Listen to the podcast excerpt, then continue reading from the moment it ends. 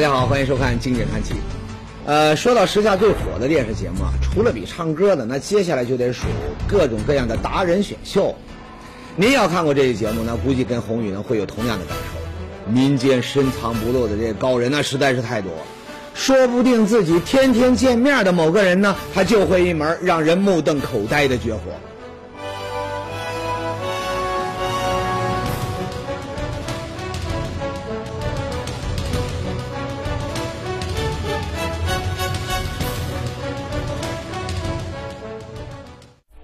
今天呢，咱经典传奇呢也敢干时髦，来一个民间达人大选秀。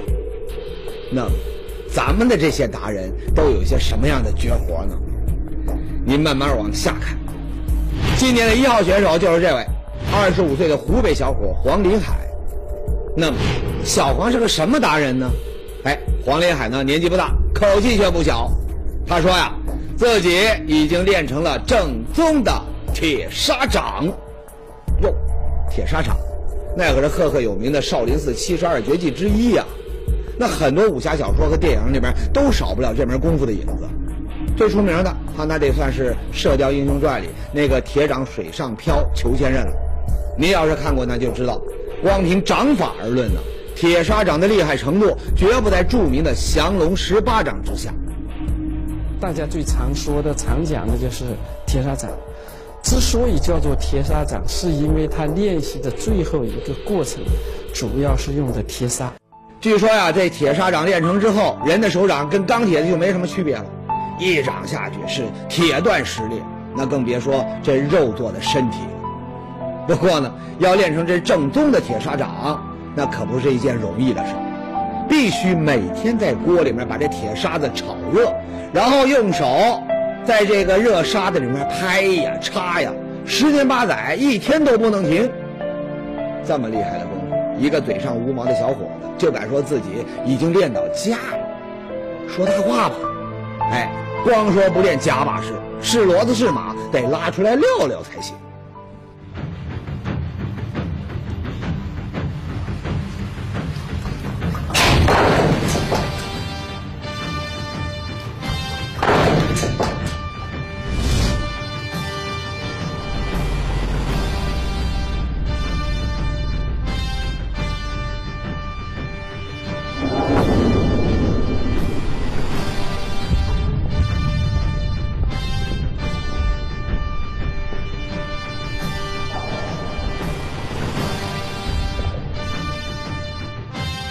块实心红砖，一掌下去，齐刷刷断成两截儿，那不用说呀，真功夫！当然，肯定有人要说了，说感情这就是所谓的铁砂掌啊？切，肉掌劈砖那用不着什么功夫达人，你像样点的这个武警战士那都能做到啊！哎，您说的确实没错，人黄林海也说了，啊，刚才那个那只是铁砂掌的基本功。啊，他不过是热热身而已。下面要给大家看的那几招啊，那才是铁砂掌里的绝活。这第一招呢，叫手握鸡蛋断红砖。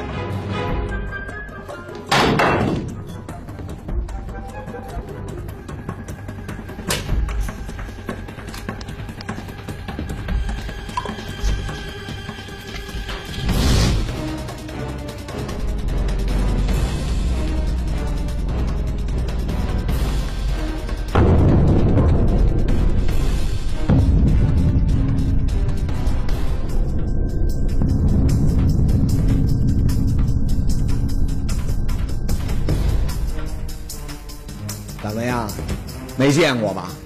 肉掌劈砖，啊，你只要这个劲儿足够大就行。可这招，你要用劲儿，那手心里面握的这鸡蛋它会碎；你不用劲儿呢，这砖头它又断不了。那说是绝活，那应该不过分吧？黄林海这时又说了：“这不算啥，他还有绝招，什么呢？还是断砖头。只不过呢，这回呢，他一不用手掌，二不用拳头。”光靠两根手指头就够了。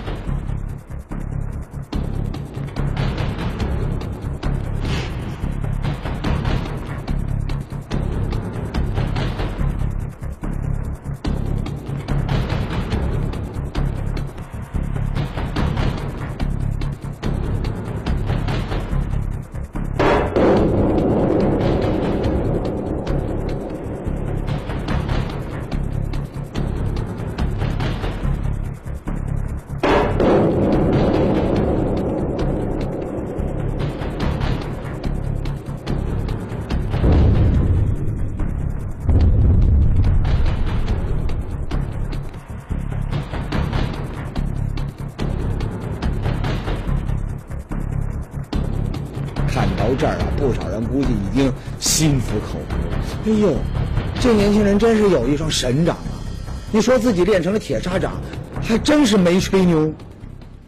我的天哪，你这手，给我感觉一般人长不出这样的手来啊！我小时候看书上说啊，练铁砂掌就是什么，找一大盆啊，这盆里面或者有一大锅，搁上黄豆，下面那个火点着，啪啪啪那么炒。那不是，那那是怎么练的？拍沙袋，拍沙袋。对，哦开始拍绿色沙袋，啊后来到最后拍铁沙袋，哦！钢珠的里面，不是说搁铁沙子嚓嚓自己去炒。那那那是炒栗子，黄林海说呀，七年来从绿豆沙袋到铁沙袋，他已经打破了一百多个，这才练到了今天的程度。那目前国内铁砂掌的同行还没有谁能超过他。嗯，就在这个时候，边上有人说话了：“不对，呵 呵你黄连海的铁砂掌虽然不是假的，可也谈不上什么真功夫，这里头还是有猫腻儿。”哟，这话说的可真是一点不客气，有点砸场子的意思了。那么，说这话的是什么人呢？这个人呢，说起来那是咱们节目的常客，清华大学力学系的高云峰高教授。那高教授最擅长的，那就是用科学来揭秘各种神功绝技啊，或者是解释绝活背后的门道。那么，高教授这回凭什么说这黄林海的铁砂掌他有猫腻儿呢？嗯，高教授说这话呀，那可是有根据的。通过看高速摄像机拍下来的慢镜头，他发现了一般人绝对察觉不到的小动作，而正是这个小动作，让他看出了黄林海铁砂掌里面玩的名堂。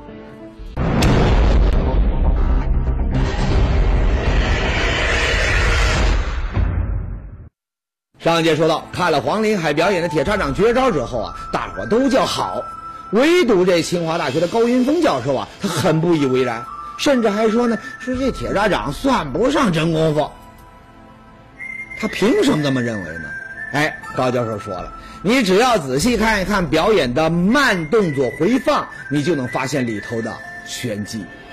所有的撞击，它会有意无意的让那个砖开始的时候和这个底下那个面呢要要翘起一点点。这这就是利用它那个巨大的冲力。你你刚才你再看，它在撞挨的时候，这个地方会动一下，就是这黑的地方就是阴影，就是它一个控制地方。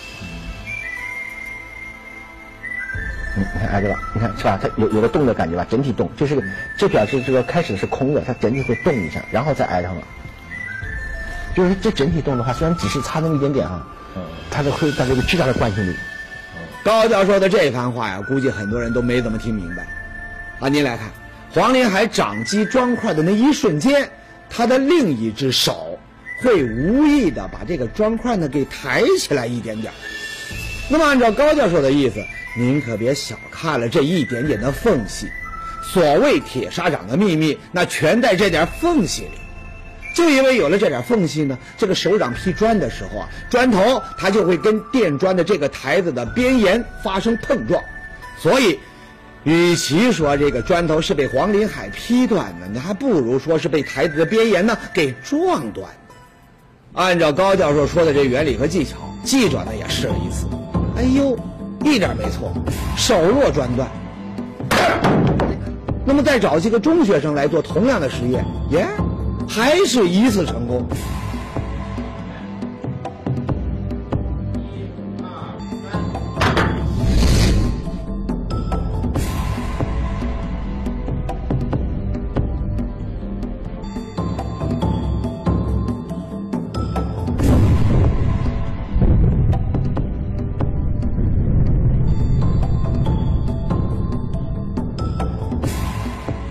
哎。这时呢，边上啊又有细心的观众开口了，说高教授刚说的话，那有道理是有道理。不过呢，黄立海第一次断四块砖的时候啊，那些砖头并没有伸出台子，那自然也不可能跟这个台子的边沿呢发生碰撞。可这砖头怎么也断了呢？哎，咱们再来仔细的看一下，看见没有？黄立海劈砖的时候，四块砖头其实也不是严丝合缝排在一起的。通过压砖头的这左手，他还是让砖的一头啊翘起了一点，留出了一点缝隙。可以肯定，砖头与砖头之间还是产生了撞击。啊，就这么简单？难不成这黄林海他不过就是一个懂一点力学原理的江湖骗子？哎，黄林海这时呢也开口了，说力学原理什么的他都我不懂。那既然你教授说我劈砖是借了台子的撞击力，行，那下面啊，那我就不劈砖了，我给大伙再表演两个不用台子的铁砂掌绝活，看你还有什么话说。全速断快，不懂。出拳的速度，然后让拍子变大。你的意思是说，攥一把筷子，啪，对，这筷子断了，不可能。试一下。行行行，我就从来没有听说过拿一把筷子，啪，这筷子就折了。这这什么功夫啊？那那那您给我们表演一下啊？好，嗯，一、二、三。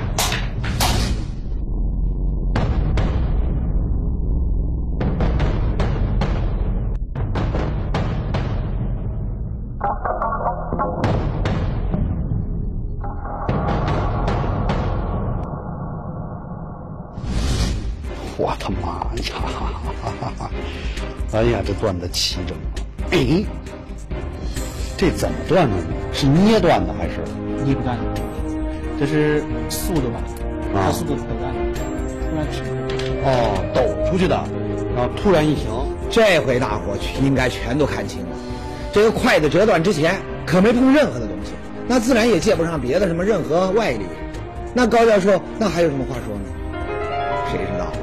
高教授仔细把这个慢动作一看呐，很淡定的又说了：“这全速断快，看着神奇，道理其实也很简单。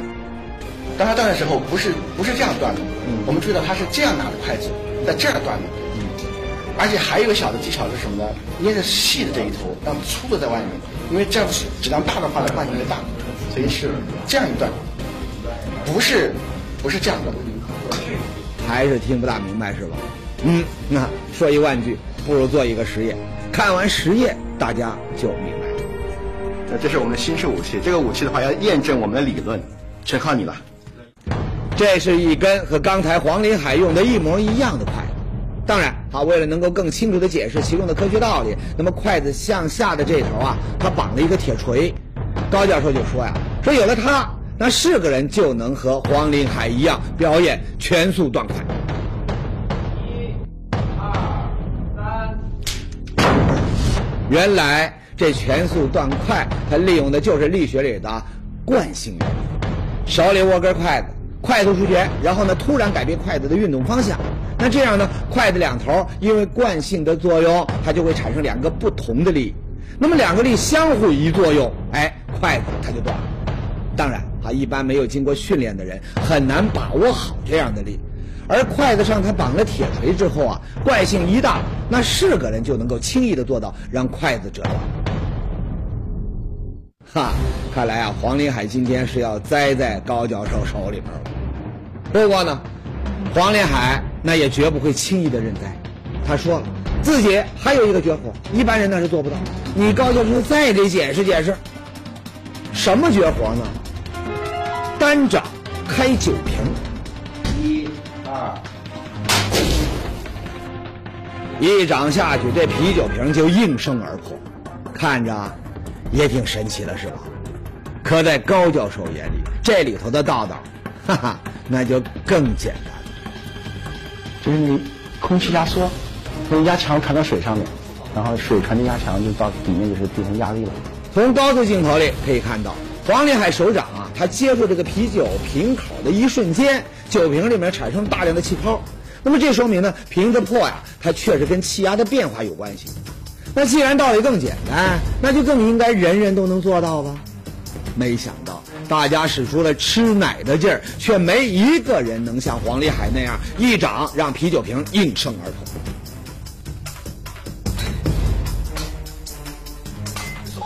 耶，这是怎么回事呢？难道说高教授这回他看走了眼？告诉您吧，啊，这次教授啊，那也没看走眼。这酒瓶炸开啊，确实跟气压有关系。只不过呢，很多事情呢，不是你明白了这个道理你就能做到。练功夫，练功夫，啊，练了那才能够跟普通人不一样。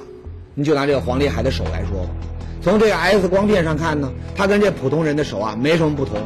砸砖的右手跟不砸砖的左手呢，你看上去也差不多。从片子上看啊，两个手左右手的这个骨质还真没什么显著的区别，没有显著性的那个差异，一眼能看出来的。而且，但是也没有那个那种慢性损伤。看看他这个能不能做核磁，可能核磁对软组织就更敏感。核磁它更敏感啊，做核磁。但是用更精密的核磁设备，你再一检查，医生就发现黄林海的两只手那还是有区别的。他用来表演的右手，手掌和手臂上的肌肉明显更结实、更有力。很密实的直指缺，就是少一点的那种，就像击剑或者什么的，就密度比较高的这样的组织。前面说了，黄林海的右手那可是打了整整七年的铁砂掌。那比起普通人的手来呢，这只手它一是更有力，二是有厚厚的肌肉保护，骨头啊它不容易受伤。那三呢，它还不怕疼。所以呢，甭管是劈砖还是开酒瓶，黄林海啥时都能够使上全力。而一般人他就做不到，怕疼那是人的本能，一怕疼，哎，人就不敢用全力了。当然，就算用了全力，那也不如黄立海的劲儿大，自然这啤酒瓶在咱们的手里他就砸不开了。总之啊，黄林海的铁砂掌，他确实是利用了一些力学上的技巧，不过更多的呢，还是靠多年练出来的实力。说是真功夫，那也不为过。好了。铁砂掌呢，咱们就先说到这儿。下面呢，咱再来说一种武侠小说里面常见的功夫，什么呢？先来看段电影。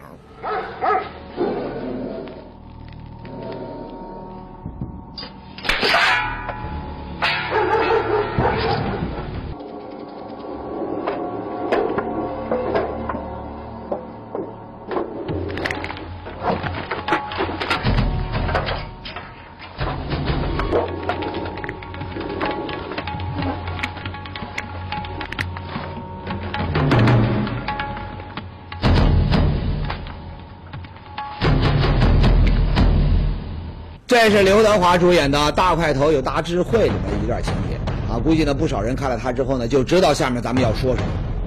没错，爱看武侠小说的观众呢，一定都听说过缩骨功，《倚天屠龙记》中的张无忌，《天龙八部》里的赵钱孙都会这门功夫。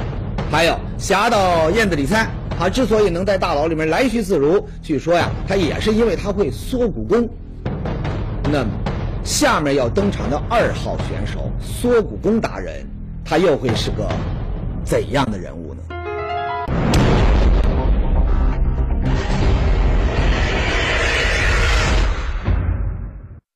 下面呢，咱们就来认识一下今天经典传奇达人秀的二号选手。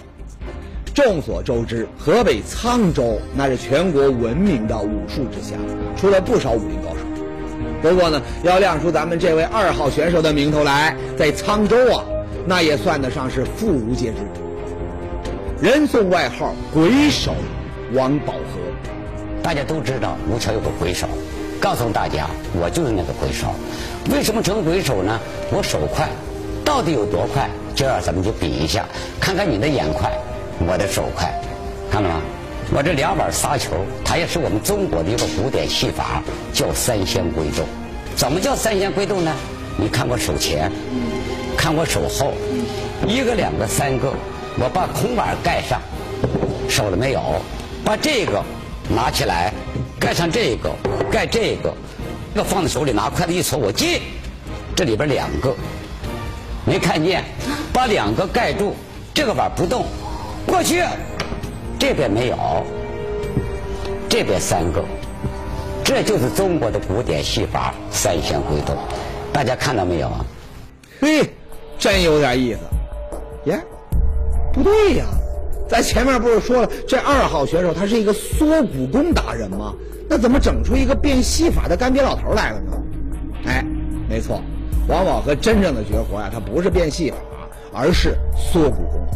只不过呢，老王说了，说年轻的时候他也能跟跟这个电影里面的大胡子印度人一样，把整个身体他钻到一个小坛子里面什么的，啊，一天表演个几次那都不在话下。可惜啊，现在呢快七十了啊，年纪大了，怕伤着老骨头，这个缩骨功啊他就不能够经常表演了。啊，当然，这记者大老远的来了，啊，也不能让大家白跑一趟。下面呢，他就给大家表演一套穿衣服的功夫。穿衣服的功夫，这说笑话吧？这穿衣服，三岁小孩都会啊，这算哪门子功夫啊？哎，三岁小孩穿衣服那不算功夫，可一个七十岁的老头能够穿三岁小孩的衣服，那就算功夫了。您看仔细了，这是一件用普通布料做的衣服，一般的三岁小孩那要穿的话，那估计还嫌小。而王宝和，哎，就要用他的缩骨功，把这件衣服穿到自己身上去。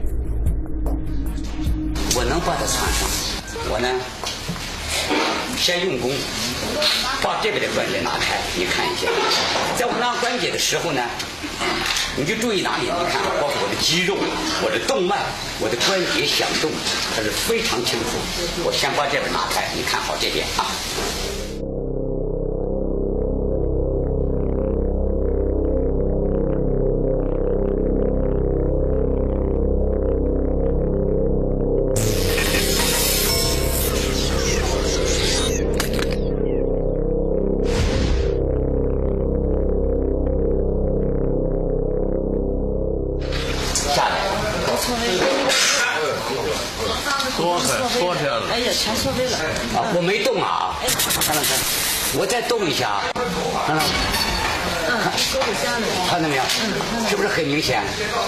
啊，那么你看这边，老首长，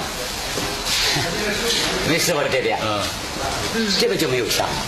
我再把这边拿下来。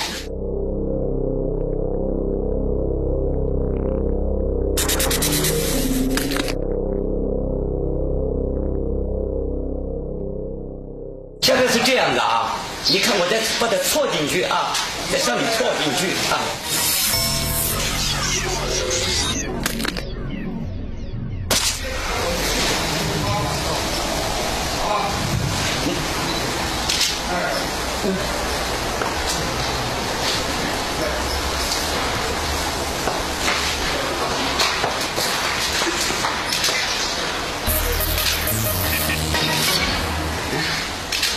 看上了，后边。哎呦，那么这缩骨功是怎么让人把这身体缩小的呢？其实啊，严格的说，缩骨功是一种错误的教法。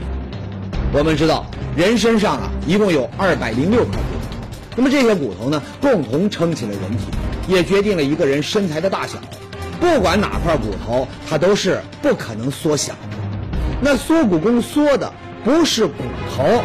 而是关节，因为这个缩骨功呢，名称啊，包括那个咱们这个现在这个历史记载啊，啥几世家这个历史记载叫软功缩骨功。真正的呢，这个骨头都是缩不小的，因为什么呢？骨这个骨头啊，它已经成了形状，谁都不会缩小啊。主要是表示呢什么呢？关节，就我们平常人的关节，它是一个样的，都是它不有那个连接性嘛啊，它所以就把这个关节拉开。我们现在来说就是错位，拉开以后错了位以后，再把它错在里边去，把这个位置是这个意思，再把它错在里边去，它这个身体不就小了吗？听明白了吧？所谓的缩骨功啊。正确的叫法呢，应该叫分筋错骨。说白了，他就用内力把这人体骨骼的各个部分的关节呢，给它拉开，啊，再缩小这个骨头之间的间隙。那么人全身的骨头它挤到了一起，那这身体不就缩小了吗？王老和还说呀，当年自己练这个缩骨功呢，那是家里面实在是太穷，没办法靠这个挣饭吃。现在呢，这玩意儿啊，他也不打算交给徒弟了。啊。当然，就算教啊，也未必有年轻人肯学了。那过去为了生存，为了户口，现在我们国家条件要干嘛要受这个罪呢？受这罪干嘛？你不是没吃没喝要干嘛呀？也是啊。现在呢，咱们练功夫那都是想强身健体。你像这锁骨功这样，弄不好那会伤筋动骨的绝活，那还是让他自生自灭吧。好了，锁骨功呢就说到这儿。最后呢还有一点时间，好，咱们来认识一下今天的最后一位达人——浙江萧山的钱小战。那么钱师傅那又是位什么达人呢？哎，想必您也看出来了，钱小战呢是位厨师。耶，难不成他就是电影里面常说的食神？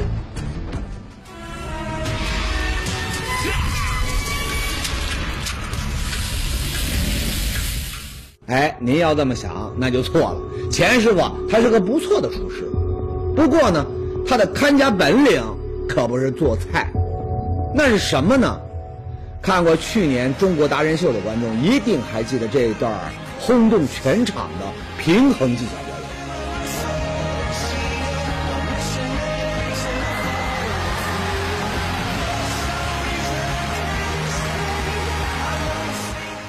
钱小站的拿手好戏跟上面这段啊其实差不多，只不过呢比他呢更草根更刺激，名字就叫翻酒楼。这是我有个公公，他也是在这个行当，这所以呢，他推荐我去翻酒楼。这我我就是开始呢，慢慢的练习起来。但是我从小一开始很很顽皮的，滴滴答答。所谓的酒楼啊，它其实就是九张普通的八仙桌，把它们固定在两根柱子上之后呢，那就可以表演了。只见钱小战换上了一身武生的打扮，灵活的一翻一穿，哎，他就翻过了九张八仙桌，来到了十多米的高空。在摇摇欲坠的八仙桌上，钱师傅先是表演了各种高难度的平衡动作，更绝的是，这些表演完之后啊。他还会把这两张小桌子一拼，在没有任何固定和保护措施的情况下呢，在桌子上头啊，他做出转圈、金鸡独立、童子拜观音、老鹰扑飞等一系列的危险动作，让下面的观众啊，这手心里面全都捏出一把汗来。看到这儿啊，那恐怕有人要问了：说钱小战做这么玩命的事他是要干什么呢？其实啊。和王宝和练这缩骨功的原因一样，就是为了挣口饭吃。就是当时我们那个家里很贫穷啊，贫穷呢，他对我讲，这个这一个翻酒的这个行当里可以挣几个钱。后来呢，大家日子富裕了，钱师傅呢就另学了厨师，他不再干这冒风险的买卖。好，今天的三位民间达人。还有他们的绝活，到这儿呢就全部说完了。要我说呀，有的绝活能强身健体，你练练呢无所谓；有的呢风险太大，也没什么实际意义。咱们呢还是看看就成，啊？您觉得对吗？